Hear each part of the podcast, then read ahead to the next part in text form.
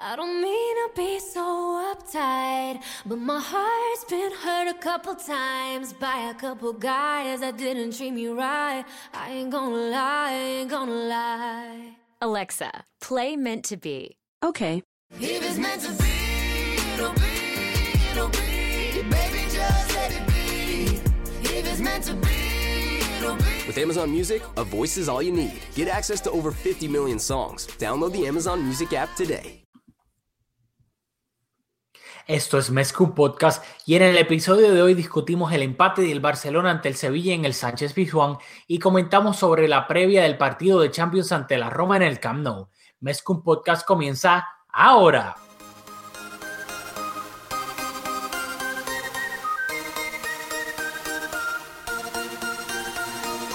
Kevin Roland, contigo empezó todo.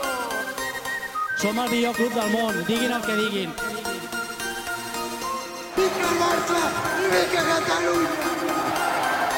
Apreteu-vos els cinc cinturons, que ens ho passarem bé. Bienvenidos a Mezcum Podcast, espacio dedicado totalmente a cubrir la actualidad del Fútbol Club Barcelona. Les habla Rafael Lamoy junto a Julio Borrás. Dímelo, Julio. ¿Qué está pasando, Julio? Dímelo, Rafa, aquí todavía asimilando el partido de esta tarde de sentimientos encontrados. Mm, hay mucho que discutir de este partidito ante el Sevilla, que fue un roller coaster de emociones. Hay mucho que hay mucho que discutir, honestamente. No te voy a decir que no, sí, sí. Tengo y hay. Y tú sabes cuando. ay, cuando alguien que tú tienes cercano a tu corazón te decepciona un poco, es que obviamente te duele más. Y tengo que hablar sobre eso hoy porque alguien en el Barça me, me, me, me, me de- destrujó un poco el corazón. Yo que lo tenía aquí en un pedestal y. Ah, me duele, me duele, no te voy a mentir. Creo que sé de quién me hablas, me lo cuentas en un momento.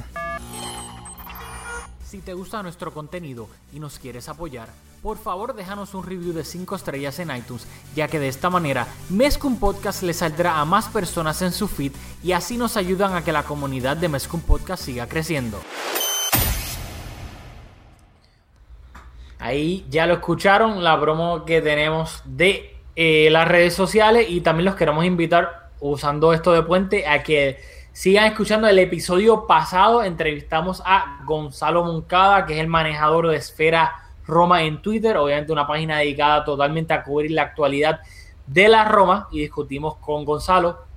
Julio pues eh, tuvo la, oportunidad de entrevistarlo para hablar obviamente de ese encuentro entre la, la Roma y el Barça de este próximo miércoles en la Champions League en los cuartos de final y analizar el al rival del Barça quedó muy bueno así que de nuevo lo exhortamos a que escuchen ese episodio que fue el episodio pasado de Mezcum Podcast también tenemos otras cosas sobre las redes sociales.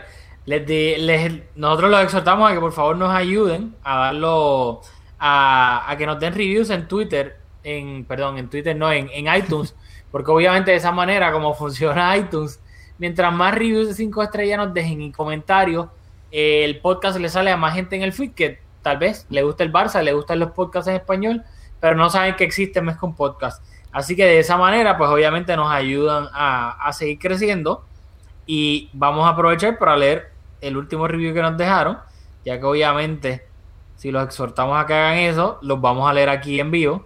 Si me dan un segundito. Dice, y creo que lo vamos a, dice, Minillo11 nos dejó un review de 5 estrellas. Muchas gracias, Minillo. Dice, el nene de Rafa peligra. Rafa, ¿qué piensas de la actualidad de un Titi y las intenciones del Manchester United? Tremendo trabajo. Nada, los demás están felicitando, no me quiero echar flores, pero. Muchas gracias, Minillo. Eh, esa pregunta no te la voy a contestar ahora porque la vamos a contestar una vez empecemos a hablar del partido contra el Sevilla porque me duele un titi. Me dolió, me dolió un titi, me dolió bastante.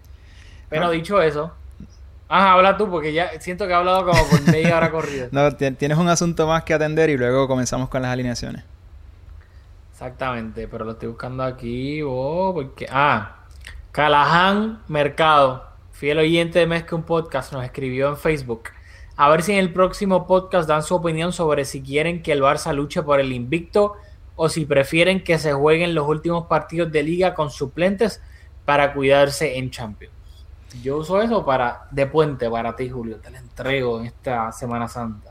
No, bueno, y yo te lo devuelvo porque para contestar esa pregunta me gustaría que comenzaras con la alineación porque ahí la respuesta a esa pregunta está en la alineación de Valverde de hoy. Eh, la pregunta es si a nosotros nos parece importante quizás, la, pregunta detrás de la pregunta si nos, parece importante que el Barça consiga ganar la liga invicto y ciertamente tras la alineación de Valverde para él seguramente es importante.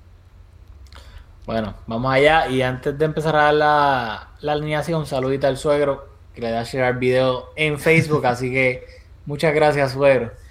Dicho eso, eh, la alineación del Barcelona visitó al Sevilla en el Ramón Sánchez, se me enredó la lengua, Chances, en el Sánchez Pizjuán en la jornada 30 de la liga y salió con el siguiente 11 titular. Marc André Ter Stegen en la portería, que hay que recordar que eh, salió de la concentración de Alemania porque tenía molestias, aún seguía con molestias, entró a la convocatoria y esa era una de las dudas, ver si jugaba Ter Stegen o si jugaba Jasper Silesen, terminó jugando Ter Stegen en la portería, luego defensa de cuatro, la defensa titular para Valverde, que es Jordi Alba de lateral izquierdo, Samuel Umtiti y Gerard Piqué pareja de centrales y lateral derecho Sergi Roberto. Luego en el medio campo, si lo quieres poner un 4-3-3 o un 4-4-2, vamos a irnos con un 4-4-2, que es pues la alineación preferida de Valverde, medio campo de 4, Andrés Iniesta, Iván Rakitic, Paulinho y Ousmane Dembele, y arriba Philip Coutinho con Luis Suárez. La gran noticia de este partido era que Messi, que venía arrastrando molestias desde el FIFA Break, que no jugó con la selección argentina, no jugó contra Italia y tampoco jugó contra España, empezaba en el banco según Valverde en la conferencia de prensa antes del partido y después de este partido, dijo que Messi todavía sigue arrastrando unas molestias en, el abductor, creo que es de la pierna derecha, si no me equivoco. Así que Messi empezaba en el banquillo junto a Denis Suárez, Paco Alcácer, Nelson Semedo, que también volvía a estar en el banquillo luego de estar casi un mes fuera por lesión, Jasper Silesen, André Gómez y Thomas Vermaelen. ¿Qué me tienes que decir de la... Ah, y obviamente Sergio Busquets estaba fuera de la convocatoria por lesión y Valverde dejó fuera a, Jerry Mina y a Lucas Dean, Lucas Dean por lesión, Alex Vidal y Jerry Mina por decisión técnica. Bueno, dejaste para lo último, ciertamente la más importante, Busquets con fractura en la falange del quinto dedo del pie derecho, con herida. Y un poco.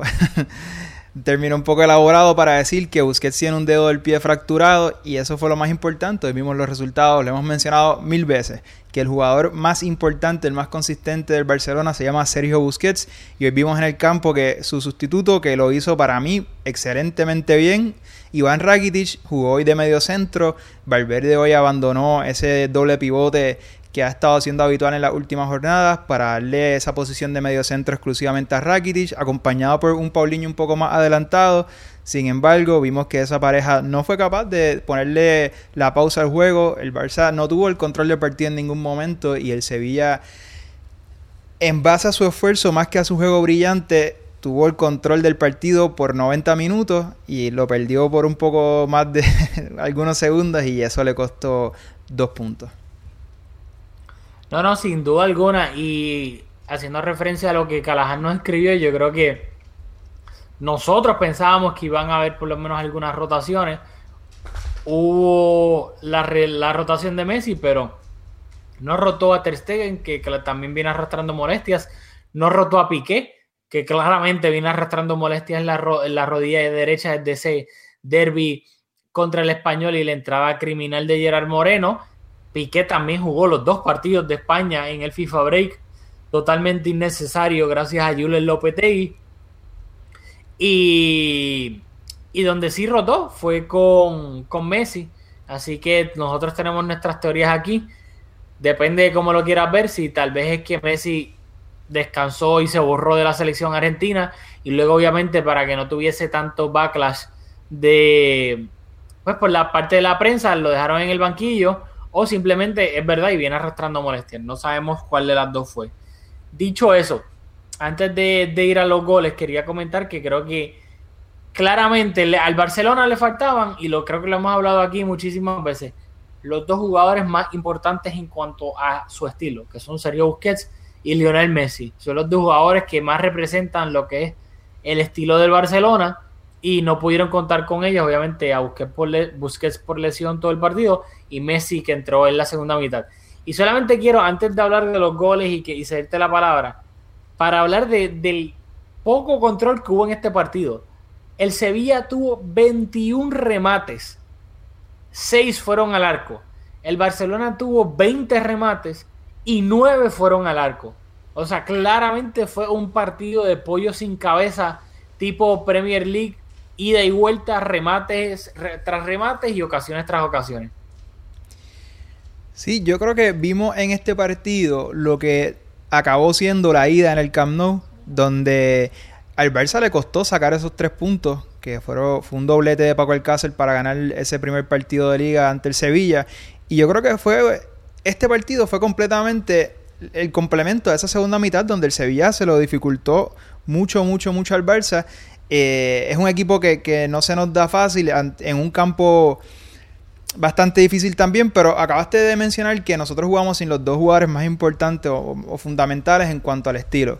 Sin embargo, con los jugadores que el Barça salió al campo tenía la capacidad para tener un mejor rendimiento, hoy el Barça acusó una falta de actitud y una falta de, de, empeño grandísima, porque como dije hace algunos minutos, el Sevilla tampoco fue que hizo un juego brillante en el medio campo. O sea, a mí me gusta mucho Vanega y Vanega estuvo bien hoy, pero yo creo que el protagonista en el medio campo del Sevilla fue en Sonsi, que en base a su trabajo y a sus ganas, junto con ya con la picardía de delanteros como Navas y Muriel, pues le pudieron poner le pudieron dar alternativas y opciones al, al- al Sevilla, pero, o sea, fue un partido, como dijiste, o sea, sin ningún tipo de control y el Barça, con los jugadores que salieron al campo, debió haber tenido un rendimiento mucho mejor.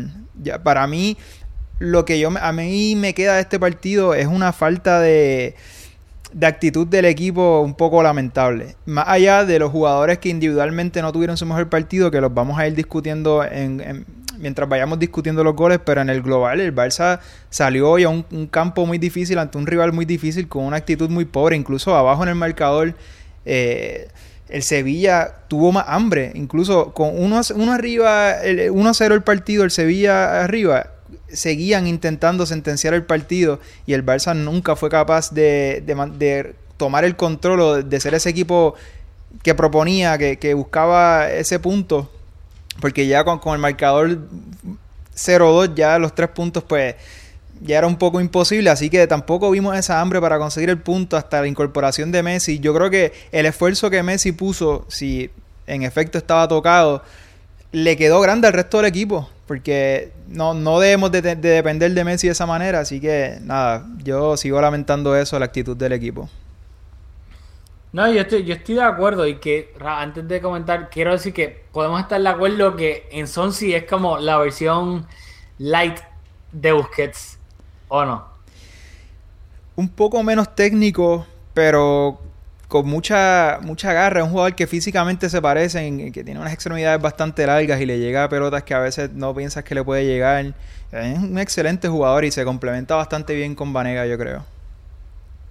Bueno, dicho eso, lo tengo apuntado aquí.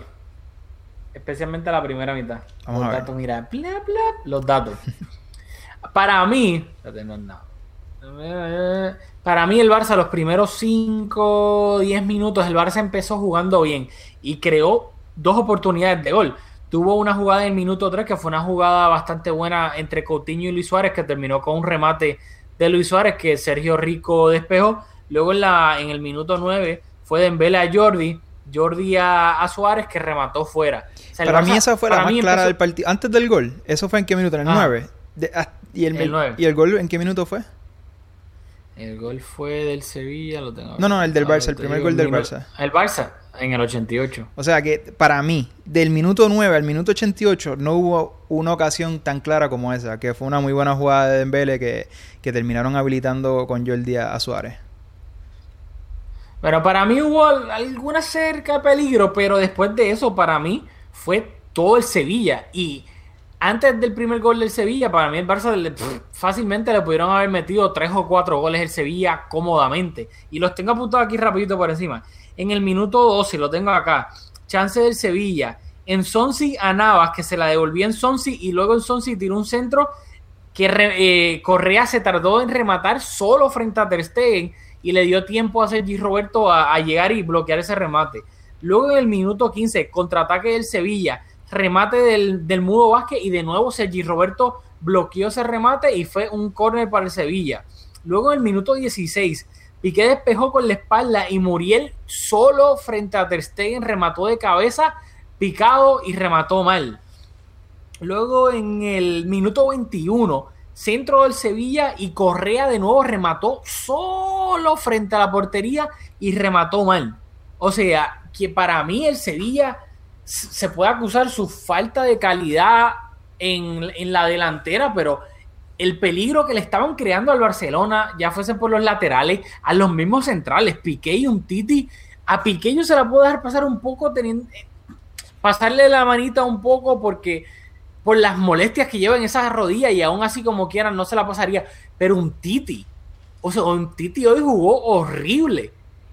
Y, o sea, es que para mí fue una, una falta de, de todo, de concentración, de ganas, de que claramente, en mi opinión, tienen ojo y medio en el partido de Champions contra la Roma. La ventaja de 11 puntos que tenían, pues todo depende obviamente de qué haga el Atlético mañana sobre el segundo lugar que es el Atlético, más que venían de un FIFA break, el Barcelona salió al Sánchez Pizjuán, la mayoría de sus jugadores, a pasear completamente. Sí, estoy de acuerdo. Y para mí la clave, creo que sin miedo de, de repetirme nuevamente fue eso. Es que sin, al prescindir de, de, de- bueno, no prescindir, ante la baja de, de Busquets por lesión, Rakitic jugó de medio centro solo, completamente solo, y estuvo completamente desconectado de los dos interiores de Iniesta y de Paulinho. O sea, Paulinho hoy tuvo un partido de mucho, mucho, mucho recorrido, pero estuvo poco o nada en la elaboración en la construcción. Yo hoy tengo que decir que el único que se salva en cuanto a la construcción y a la elaboración del juego fue Iniesta. Fue el único que propuso, fue el único que la buscó y en la primera mitad fue un poco de menos a más mientras iba avanzando el partido, iba tomando más protagonismo y fue el único jugador del Barça que fue capaz de tratar de construir algo, aunque no se materializara en nada, pero sin duda estaba completamente solo porque Rakitic estuvo completamente desconectado de los dos mediocentros con esas labores defensivas, no supo, y de nuevo, no es su posición natural y creo que lo hizo muy bien, pero ahí está la magia de, de Busquets, que es capaz de posicionarse de tal manera que puede cumplir sus funciones defensivas y en fase ofensiva pues también aporta mucho. Hoy vimos un Rakitic que en fase defensiva estuvo muy bien, pero ya en la construcción y la elaboración estuvo un poco más limitado. Entonces toda esa responsabilidad que cayó sobre Iniesta, que lo intentó, pero entonces vamos a, a Coutinho. Que para mí el partido de, Cau- de Coutinho fue un auténtico desastre. No he visto todavía un partido de él donde se ofrezca el balón y sea una alternativa real o sea, se borra tanto. Hay tantas jugadas en las cuales se borra. Y luego la recibe y te deja un detalle técnico espectacular y dices, contra, tiene, tiene el potencial, tiene el talento. Pero su posicionamiento deja mucho que desear porque hay tantas jugadas en donde se borra. Buscando, en lugar de buscar recibir el balón entre líneas, busca el defensa. Parece que, casi parece que se borra buscando el defensa. Y ya no digo que es que se le está escondiendo el balón, pero me queda la sensación de que es un jugador que le ha costado demasiado entender dónde debe de recibir el balón para entonces luego aportar. A veces está jugando casi de espalda a la portería, muy pegado a, la- esa línea de cuatro. Y, y Iniesta sin la capacidad o sin la posibilidad de encontrar a, a, a Coutinho, estuvo muy solo por esa banda. En la otra banda también eh, Dembele bien discreto, o sea, fue hubo una desconexión entre las líneas del Barça que no fue no fuimos capaces de elaborar jugadas y vimos el resultado, un, equipo que dijiste que tuvimos 20 intentos al arco, pero en con toda honestidad, después de ese tiro, de esa jugada muy buena que Dembélé hizo un regate, habilitó a Jordi Alba Jordi Alba habilitó a Luis Suárez, yo no vi mucho más hasta que entró Messi. Bueno, eh, primero hubo, quiero recordar acá, porque lo tengo acá, la jugada al, al minuto 45, que fue el chance de Piqué, que fue un centro que Piqué por poco, lo que pasa es que creo que fue el Inglés, también puso el pie y obviamente Piqué no podía poner la, la cabeza, sino que trató de hacer como un remate acrobático y no y no, perdón, y no, y no le llegó a Piqué. Pero eso fue en el minuto 45. Quiero hablarle del gol. El gol del Sevilla llegó en el minuto 36 y fue una asistencia de Correa a Franco El Mudo Vázquez que remató, o sea, más solo no podía estar. El gol más chustro que he visto en mi vida, simplemente puso el pie, le empujó suavecito. Y quiero, o sea, la defensa del Barça, lo desastroso. Primero de Embele, que no ayudó absolutamente nada, llegó para la foto tarde. En las coberturas defensivas no ayudó a Sergi Roberto y a Sergi Roberto lo hicieron un 2 contra 1 en ese sector, que permitió que Correa hiciera el centro raso y luego el, Franco el Mudo Vázquez estaba rodeado por cinco jugadores del Barcelona. Tenía a Piqué y tenía a Paulinho frente a él. Que el pase fue entre Paulinho y Piqué. Ninguno despejó el balón. Un Titi que se supone que también estuviese con Franco el Mudo Vázquez. No estaba con él porque detrás de un Titi había un jugador del Sevilla, no recuerdo quién es, pero Jordi Alba ya estaba con ese hombre. Así que un Titi tampoco fue a cubrir a Franco el Mudo Vázquez que remató completamente solo. Ahí nadie hizo nada. O sea, defendieron horrible ese gol. Que honestamente, no puedo creer que lo hayan defendido tan, pero que tan y tan mal. Sí, yo vi exactamente lo mismo. Fue una falta de comunicación. Y en este gol lo que pasó fue bastante sencillo. Vázquez estaba. Paulinho estaba marcando cerca del área del punto penal a Vázquez. Y se ve claramente cuando Piqué mira a Paulinho y ve que está marcando a Vázquez. Luego, ¿quién fue el jugador que lo asistió? Se me escapa el nombre. Eh, Correa, Correa. Ok.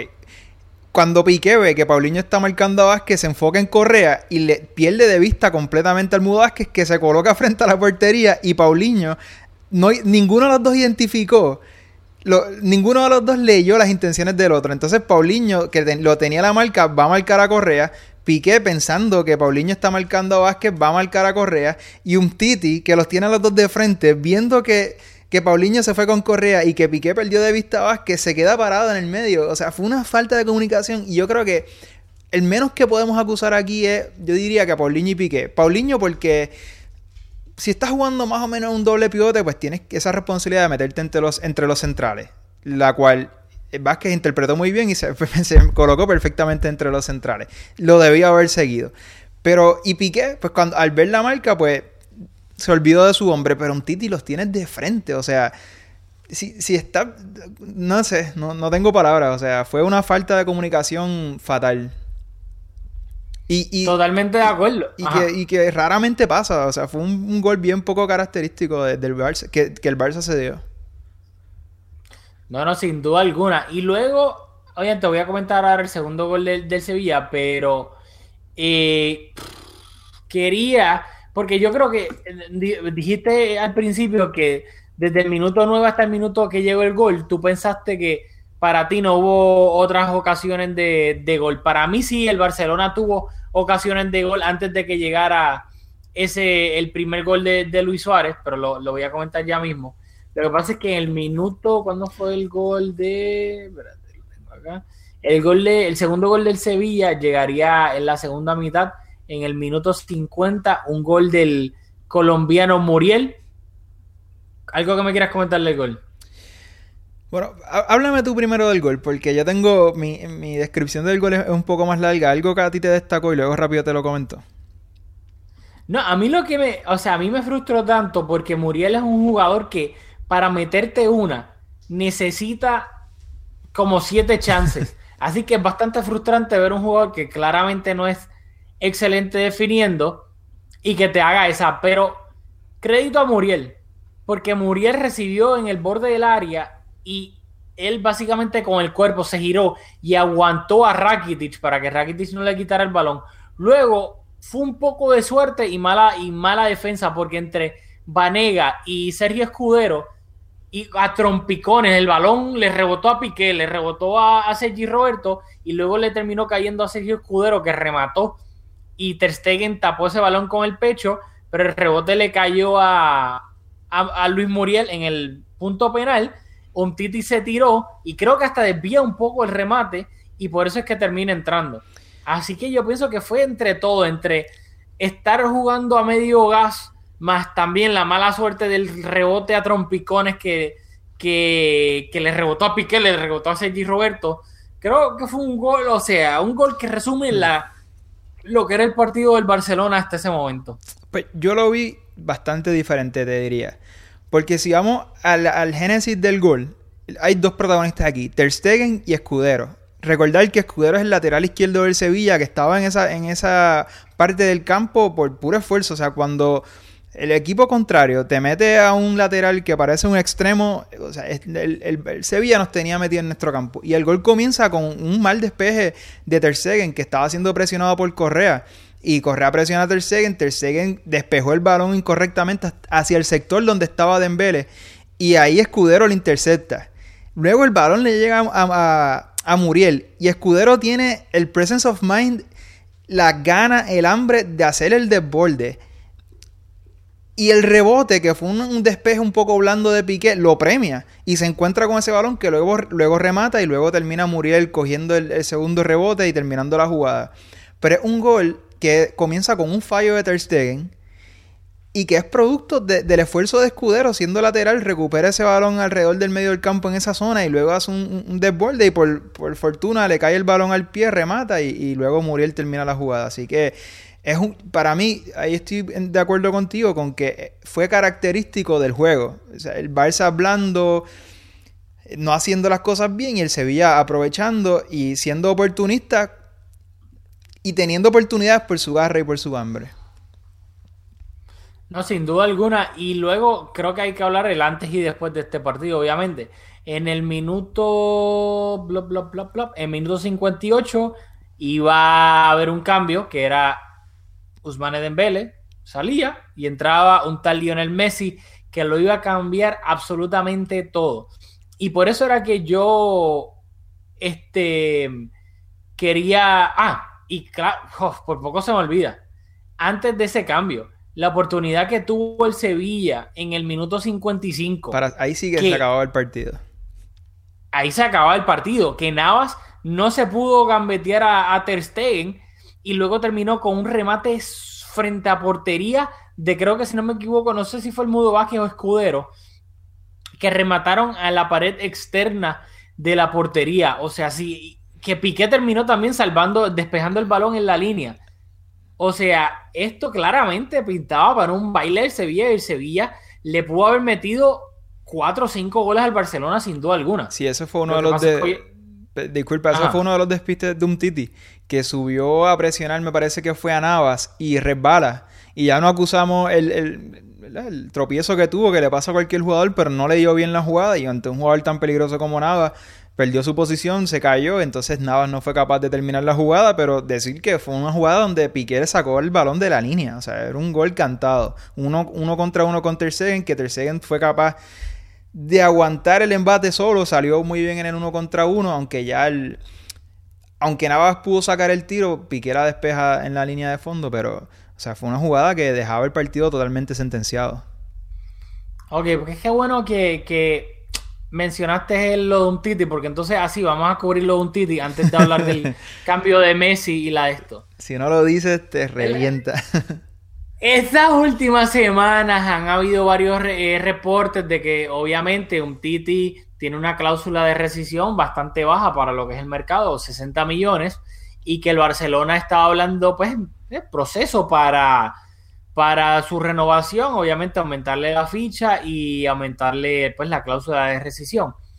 Pero han salido varios reportes de que supuestamente un Titi está pidiendo cerca de 9 millones de euros y que obviamente pues el Barcelona y él este, y sus representantes están teniendo varios pues, problemas de poder llegar a un acuerdo, un como dicen, un happy medium, de tal vez no, pues obviamente no llegar a los 9, subirle la ficha, pero no llegar a los 9 millones que él, él tal vez pretende, según lo que dice la prensa. Y hasta ahí, hasta Y- ahí vamos bien. Hasta ahí todo perfecto. Eso es algo de esperarse con un central que ha tenido el rendimiento de un Titi. Hasta ahí todo es perfectamente normal y entendible. O sea, sin duda alguna, yo soy del partidario, si tú lo demuestras en el campo, Como él lo ha hecho. Como él claramente lo ha hecho desde que llegó al Barcelona, sin duda alguna, pues creo que, que no está mal que tú quieras que obviamente te recompense por tu rendimiento porque te lo estás ganando, claramente, sin duda alguna. Y a mí, hasta cuando salieron sus rumores, yo dije, "Pff, olvídate que le paguen. Sí, o sea, como decimos en Puerto Rico, o sea, se cae de la mata que hay que renovarlo y mejorarle la ficha. Ahora, comenta Exactamente. la parte negativa de este asunto. Bueno, ahora me, ahora me tienes confundido, no sé cuál. Bueno, el partido de hoy. No, el partido de hoy no. La, la utilización de los medios, yo no he visto... Tengo que admitir que en esto estoy siendo un fanático de titulares porque no he leído las declaraciones en concreto. Me parece que fueron en francés en una entrevista ahora que estuvo concentrado con la selección, pero que se le hizo una pregunta en cuanto a si iba a renovar o algo así y dejó, ya no, creo que no dijo ni sí ni no, pero dejó la puerta abierta y esas son las cosas que nosotros siempre reseñamos que nos molestan y no, ya y se nos ha acusado de ser, de que la tenemos con algunos jugadores, pero no es que, o sea, el Barça es un club y, ¿verdad? Y nosotros como fanáticos del club nos gusta que los jugadores mantengan una balanza entre sus intereses personales y los intereses del club. Y entonces cuando llevas a los medios esas negociaciones, pues estás poniendo la directiva, estás poniendo... O sea, yo creo que no es la manera de hacerlo, habrán otros métodos. Quizás estoy siendo ignorante porque no tenemos conocimiento sobre cómo ha sido el club en función de esa renovación, cómo ha sido esa negociación. A lo mejor no han sido diligentes, a lo mejor no están negociando de buena fe. Pero, más, ¿verdad? Más allá de lo que se puede percibir como fanáticos, desde el lente que nosotros tenemos, no nos gusta que los jugadores lleven esto, estas negociaciones a los medios porque crean, crean un aire de, de- controversia y de, de- desentendimiento entre el, el- entre el club y los jugadores que, que es una mala imagen para el club. Y creo que por ahí era que iba tu crítica, ¿verdad? No, y además también de que, como bien mencionas, si lo llevan a los medios, le estás dando la luz verde a la prensa manipuladora de otros equipos que no voy a mencionar, a que claramente a la que ellos huelan un poco de discordia en el Barcelona, van a poner el abanico al lado de eso para que se siga aumentando el rumor y entre comillas la discordia. Así que claramente pues, no estás pensando en el equipo, solamente estás pensando en ti. Sí, de Y acuerdo. creo que debe haber un balance. O sea, sin duda alguna, creo que si tú lo manejas de una manera un poco más prudente, creo que tienes la opinión pública del barcelonismo a tu favor con tu rendimiento. Creo que todo el mundo va a decir claramente, páguenle, porque se lo merece y no queremos que se vaya. Pero las formas creo que también, obviamente, pues tienen mucho que ver en esto.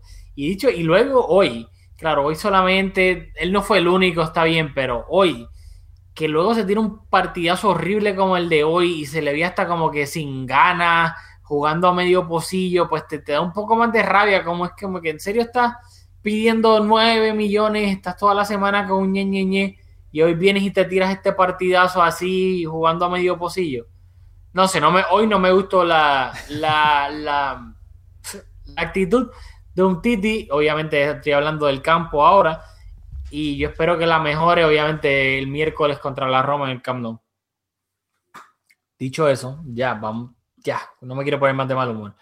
En el minuto, el minuto 58 fue que salió Dembele y entró Lionel Messi y claramente el partido es un antes y un después de Lionel Messi.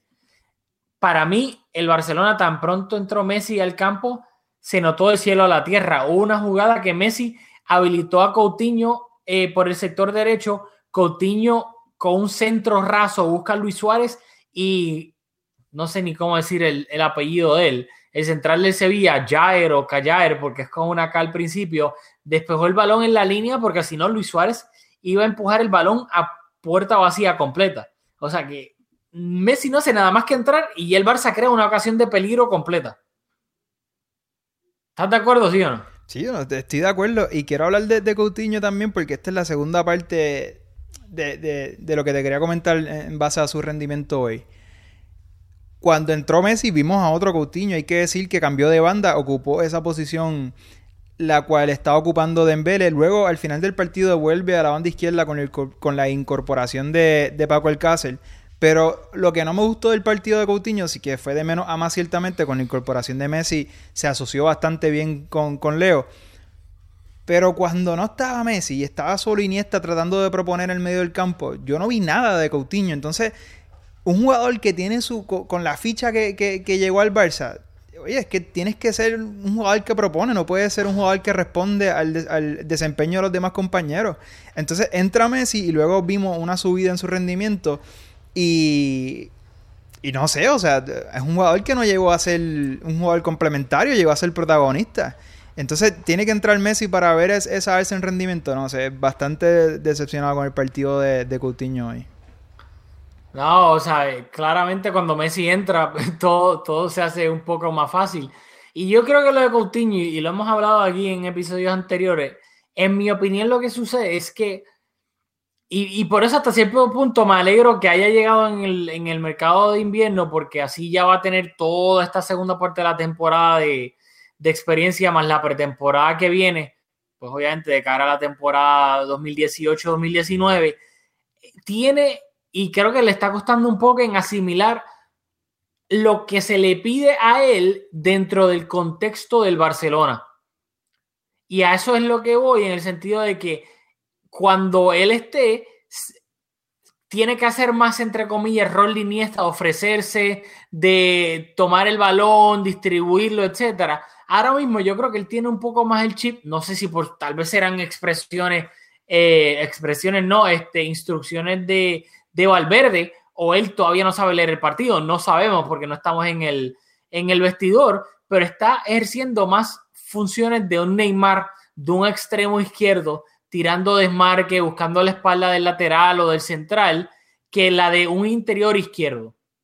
Y eso es lo que yo he visto hasta el momento la mayoría del tiempo de Coutinho. Habrá que ver la temporada que viene si esto fue un periodo de prueba, de adaptación, o si sigue entonces con lo mismo. Estoy de acuerdo, pero cuando hace el de extremo por izquierda, pues, y lo comparaste con Neymar, pues ese desequilibrio ya es cierto que nos ha dejado unos detalles técnicos y un regate bastante desequilibrante, pero lejos de ser un jugador de ese perfil. Pero quiero usar eso como puente para hablar del partido de Dembele, que hemos estado reseñando su buen rendimiento en las recientes fechas. ¿Qué te pareció el partido de Dembele hoy? Malísimo. O sea, tuvo yo creo que lo puedo contar con una, una o dos acciones buenas, pero el resto lo vi impreciso en los pases, impreciso en los toques, impreciso en la gambeta.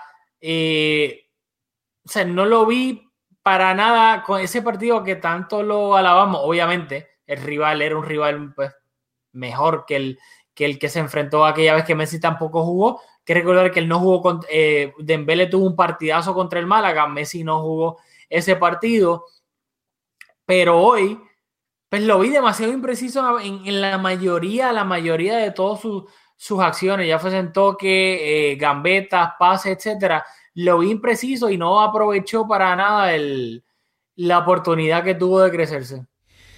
Bueno, pues yo me voy a remitir a esa frase boricua de que y le voy a tirar la toalla. Porque la sociedad de Embele Sergi Roberto, sí, la sociedad de Embele Sergi Roberto no se materializó hoy o tuvo, rindió bien pocos frutos. Porque Paulinho estuvo tan descolocado posicionalmente que no tenían oportunidad de triangular. Entonces, cuando el balón llegaba a a Sergi Roberto y a Dembele, pues lo único que podían hacer era un desborde por fuera, un desborde por, dentro, por, el, por el centro del campo. Y el Sevilla lo tenía completamente leído. Así que las jugadas que, fue, que del Barça atacó por la banda derecha no tenían opciones y estaban bastante predecibles y no, no se concretizaron en nada porque simplemente eran, tenían esas, simple, esas dos opciones. O sea, eh, Paulinho, estando en ese sector del campo, no les dio salida a ninguno de los dos, no les dio la oportunidad de triangular y vimos que entre los dos solos, pues naturalmente no pudieron romper la defensa del Sevilla. Así que por eso yo al partido de Dembele le voy a dar un... Eh, no, no, no digo que suspendió, le voy a tirar la toalla por el factor Paulinho que estuvo desaparecido, descolocado en esa parte del campo. Bueno, eh, muy bien. Vamos a seguir ahora. Antes de que llegara el Primer gol del Barcelona, otra acción de peligro más. Sergi Roberto por el, por el sector eh, izquierdo se va de, lo tengo acá, de Layún, Miguel Layún, el mexicano que entró en la, en la segunda mitad, se va de Miguel Layún, tira un centro raso buscando el segundo palo y Luis Suárez, que para mí fue goloso. Básicamente no tenía ningún ángulo para nada. y en vez de tirar un centro hacia atrás o tirar un, un centro pues, tipo globito hacia el medio para ver si alguien lo cabeceaba, trató, fue, eh, remató buscando el gol, sin ángulo le dio al, al palo y salió obviamente para un saque de meta eh, del Sevilla. ¿Qué me tienes que decir de esa acción? Pe- Sigue para la próxima. Porque fue, fue, fue una buena acción, pero igual que la de Rakitic, me parece que fueron productos de individuales en jugadas rotas. No, no fueron. No fueron jugadas que te digo contra. El Barça tuvo una, una posibilidad de anotar el producto de una jugada bien elaborada. Bueno, luego de eso, el Sevilla tuvo dos, dos ocasiones de gol. Una contra, un contraataque clarísimo que Muriel remata al primer paro, pero, al primer palo, pero como veníamos hablando, el remate y la definición es tan mala que no va ni siquiera cerca. Luego el Sevilla tiene otra, otra oportunidad con Vanega. De nuevo, otro contraataque del Sevilla que termina, eh, creo que es Piqué, si no me equivoco, se barre y termina bloqueando el, el remate de, de Vanega. O sea, el Barcelona estaba corriendo hacia atrás, defendiendo su portería lo más que podía. Luego de eso, no llegó de nuevo otra ocasión del Barcelona, sino que llegó otra ocasión del Sevilla, eh, de Muriel de nuevo, por el sector de un Titi. Con Titi llegó al último momento, no sé si llega a tocar un poco el balón, pero el remate va a la, a la pared de la, de la portería por fuera, la parte externa, otra ocasión del Sevilla. O sea, el Sevilla estaba para golear al Barcelona. Luego remate, o este fue un remate de la Jun horrible, horrible, horrible. Y eh, para mí, es que eso lo quiero. O sea, el Barcelona hay que tenerlo en cuenta. Sí, llegó Messi. Pero el Barcelona pudo haber salido goleado históricamente de este partido porque fue horrible y el Sevilla tuvo ocasión tras ocasión tras ocasión que no entraron porque no tienen tanta calidad eh, ofensiva para definir. Pero si no es por eso, el Sevilla golea por 4, 6, 7 goles, quién sabe, al Barcelona. Hasta que obviamente iba a llegar el primer gol de Luis Suárez, que fue en el. bla, bla, bla.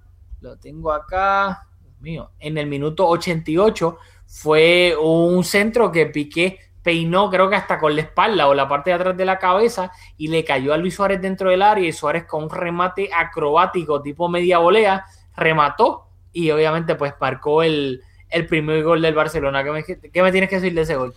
Como dice, un gol acrobático. O sea, de nuevo, una jugada que tampoco parecía que el Barça tenía posibilidad de anotar y por una individualidad conseguimos anotar un gol. Y qué bueno que, me remito antes del gol del Barça, qué bueno que, que hiciste la exposición de esas jugadas puntuales donde el Sevilla tuvo las oportunidades porque... no, y, en- y lo dijiste en las dos mitades, o sea, el Sevilla, como dijiste, lo quiero puntualizar en eso, tuvo un montón de oportunidades de anotar.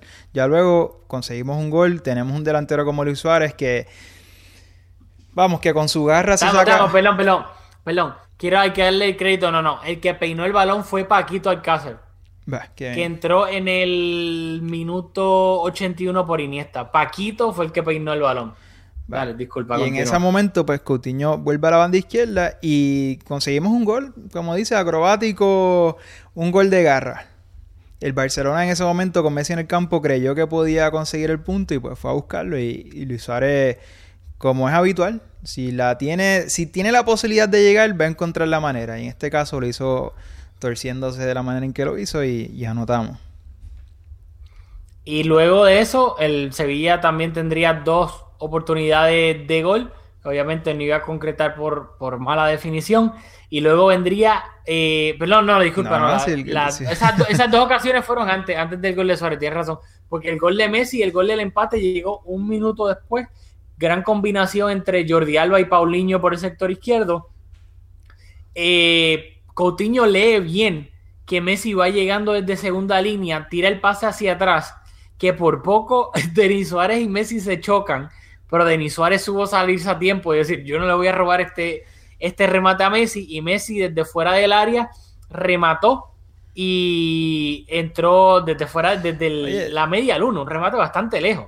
¿Crees que fue un pase que- de, de ah. Coutinho a, a Messi? Porque a mí a primera vista me pareció que el pase era para Luis Suárez, que también venía haciendo una carrera similar a Messi, pero un poco más cercano a la portería. Y Luis Suárez luego quizás identifica que Messi viene detrás de él y la deja pasar. A primera vista me pareció que era un pase a Luis Suárez. Bueno, pues si fue a Luis Suárez, estoy viéndolo aquí ahora de nuevo. Y eh, sí, ya puede ser, te la puedo comprar. Pues Luis Suárez se sale. O sea, lo que te lo pregunto porque si fue en efecto un pase de Coutinho a Messi, Messi recibió el, el balón dos metros fuera del área y, y- Coutinho estaba bastante eh, adelantado en el campo. O sea, si en efecto fue con intención el pase de Coutinho a, a Messi, fue un pase espectacular. Pues ahora me pusiste a dudar porque Luis Suárez estuvo cerca de ese balón en el borde del área y como que no le llega, slash se sale y lo deja pasar. Así que en verdad, no sé. Ahora me pusiste a ver, no sé cuál fue la intención de Coutinho. Pero Messi terminó marcando remate del eh, la media luna en el, en el borde del área. Y para mí Sergio Rico como que le, le estaban bloqueando un poco la vista, da un paso hacia su izquierda, que es lo que obviamente no lo deja llegar por completo hacia el lado derecho cuando se estira. Y gracias a eso es que el remate de Messi entra, que obviamente le pegó bien de primera y fuerte. Así que de esa manera el Barcelona lograba salvarse y rescatar eh, un punto en un partido que en mi opinión no mereció empatar en lo absoluto. No, quiero reseñar también, creo que no lo mencionamos, la calidad del remate de Messi. O sea, le pega de primera con un efecto de, de borde interno que se va enroscando en ese palo. O sea, fue un golazo espectacular. Nuevamente, Messi nos salva, como dice, un partido que no merecimos un punto.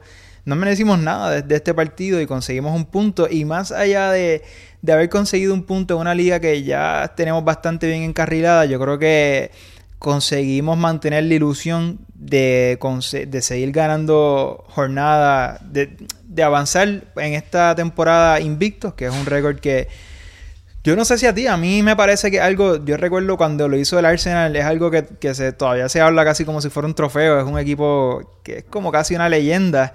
Y no lo digo de forma sarcástica, aunque estamos hablando del, del Arsenal, pero quizás importa, o sea, a los jugadores parece que les importa por la manera en que lo celebraron. eh, a nosotros los fanáticos, a- a- no sé, yo estoy un poco indiferente, a veces me importa más que en otras veces, pero nada, decir que el Barça sacó un punto que jamás mereció. No, eh, totalmente de acuerdo en eso. Y, Ah, y nada. que- mencionaste, Ajá. perdóname, mencionaste a Denis Suárez. A mí me dio la impresión de que es un jugador que no tiene ritmo de partido, eh, está haciendo... Ah, No ha sido protagonista y más allá de que no ha sido protagonista, ha sido olvidado. Un jugador que tuvo protagonismo al, comienzo de la temporada por las bajas que tuvo el equipo. Consiguió anotar un gol, un buen gol que nos dio un partido. Ahora no recuerdo contra quién fue ese juego. Así que eh, ha, ha tenido ah, su aportación a la liga fue ese gol, que fue un buen gol, lo recuerdo, un partido que se nos estaba complicando. Y vi hoy un jugador que dijo, yo no tengo continuidad, yo no tengo ritmo de partido, los minutos que tenga los voy a aprovechar. Y siempre que tomó el balón se vio con la intención de encarar. Ya quizás los resultados no fueron los mejores, pero me gustó mucho la actitud. Hay veces que hay jugadores que están relegados en un equipo y cuando le dan la oportunidad, pues no, no la asumen con muchas ganas, pero vi a un Denis Suárez luchando por mantener un puesto en el Barça o por lo menos por mantener su valor de mercado, porque lo que yo vi de él hoy, la actitud y la capacidad también, porque se llevó a uno que otro jugador del Sevilla eh, con sus regates, pues me, me gustó mucho. No, no, qué bueno que mencionaste lo de Denis porque a mí también, y, y te iba a mencionar exactamente eso mismo, que lo vi, me gustó su, su demeanor, o sea, su, su carácter de eso mismo. Dijo, mira, yo sé que yo no estoy jugando casi, pero yo eso no me va a prohibir de, de ser atrevido. Y cada vez que tomaba el balón encaraba, se iba por velocidad dentro del área, tocaba con criterio. A mí me gustó mucho el partido y más que el partido de Denis Suárez, me gustó su actitud. Así que creo que de ahora en adelante, tal vez pues en liga, para darle descanso a alguien, me gustaría ver que a Denis Suárez en el Camp Nou eh, de titular al- algún partido de liga. De acuerdo. Y dicho eso, ya el Barça obviamente el partido se acabó 2-2, empate en el Sánchez Pizjuán. La tabla de la liga luce de la siguiente manera, a falta del partido de mañana, que juega el Atlético de Madrid contra... eh, no tengo la menor idea contra quién juega mañana, pero juega mañana domingo. El Barcelona está primero con 30 partidos jugados y 76 puntos. El Atlético está segundo con un partido menos y 64 puntos. El Real Madrid tiene 30 partidos jugados y 63 puntos. Y el Valencia se encuentra en la cuarta plaza con un partido menos que el Barcelona y que el Real Madrid con 59 puntos. Así, esos son los cuatro primeros lugares de la liga. El Atleti juega contra el Depor. Y quiero aprovechar la oportunidad nuevamente. Vamos a, hacer un poco mención de algunos asuntitos en cuanto al partido de, de la Liga de Campeones esta semana ante la Roma. Pero los invitamos nuevamente. Ahora vamos a hacer uno, simplemente a mencionar algunos datos, algunos detalles que trascendieron de esta jornada en Italia, pero eh, hicimos una previa bastante más elaborada, más pensada y tuvimos la participación, nos ayudó, realmente fue quien la... Yo básicamente y tú la moderamos y luego reaccionamos a, ella, pero Gonzalo Moncada, como hemos mencionado, pues más o menos llevó el peso de esa previa y está muy buena, así que los invitamos a que la escuchen, es el episodio anterior.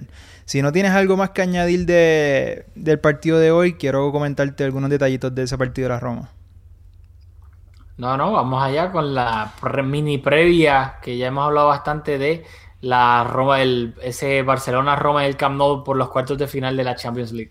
Bueno, pues en esa previa que aún sigue vigente, todas las observaciones, menos esta, Nengolán, eh, una lesión en el bíceps femoral de la pierna derecha, eh, anticipamos que iba a ser titular, eh, fue central en nuestra discusión, yo diría, así que quizá el- Di Francesco estaba jugando al despiste hoy cuando le preguntaron y dijo que, que, no sabía, pero vamos, ahí hasta existe la posibilidad de que no esté en el campo y es un jugador bastante importante para la Roma.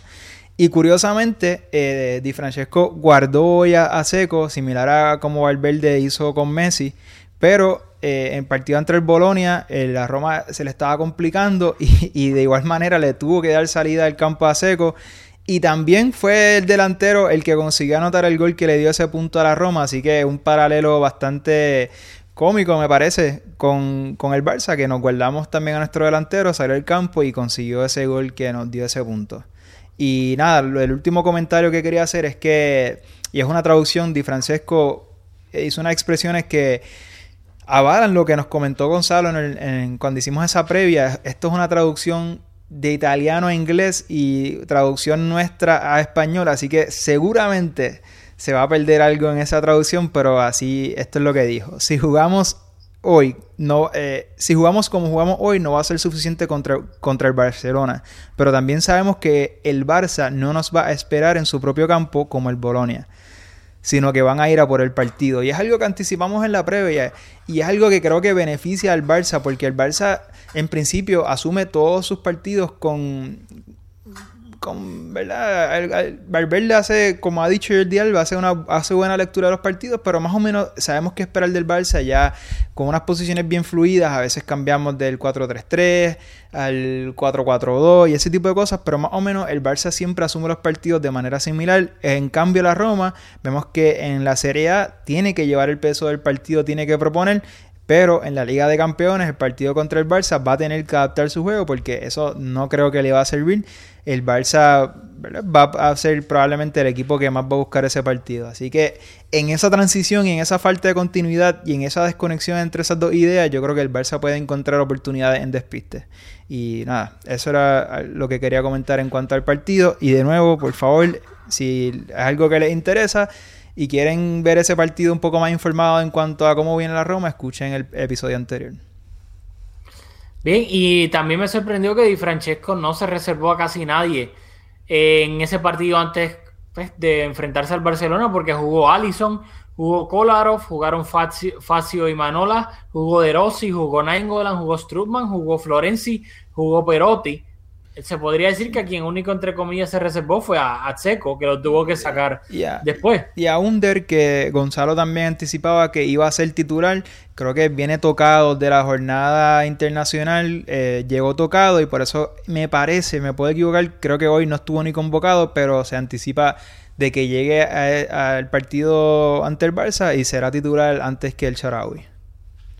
Exactamente, así que básicamente Di Francesco utilizó a todo su once titular eh, antes de enfrentarse al Barcelona.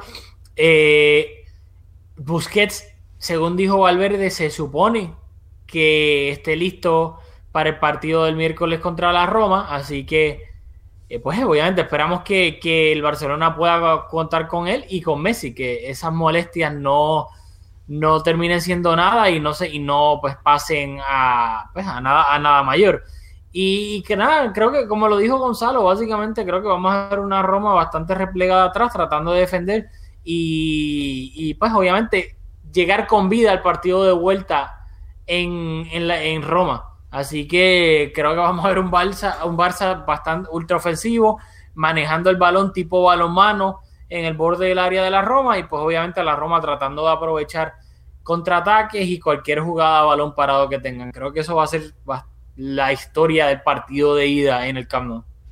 Muy bien. Algo que tengas que decir, pues yo sé que están ahí nuestros auspiciadores. Los tienes por ahí guardaditos antes de que antes de que nos vayamos, decirlo rapidito. Mezcum Podcast es auspiciado por Conitos Baila Bodeguita, localizado en la avenida San Patricio en Guaynabo, Puerto Rico. El mejor lugar en el área metro para ver partidos de fútbol y con las cervezas más frías. Conitos Baila Bodeguita en Guaynabo, Puerto Rico.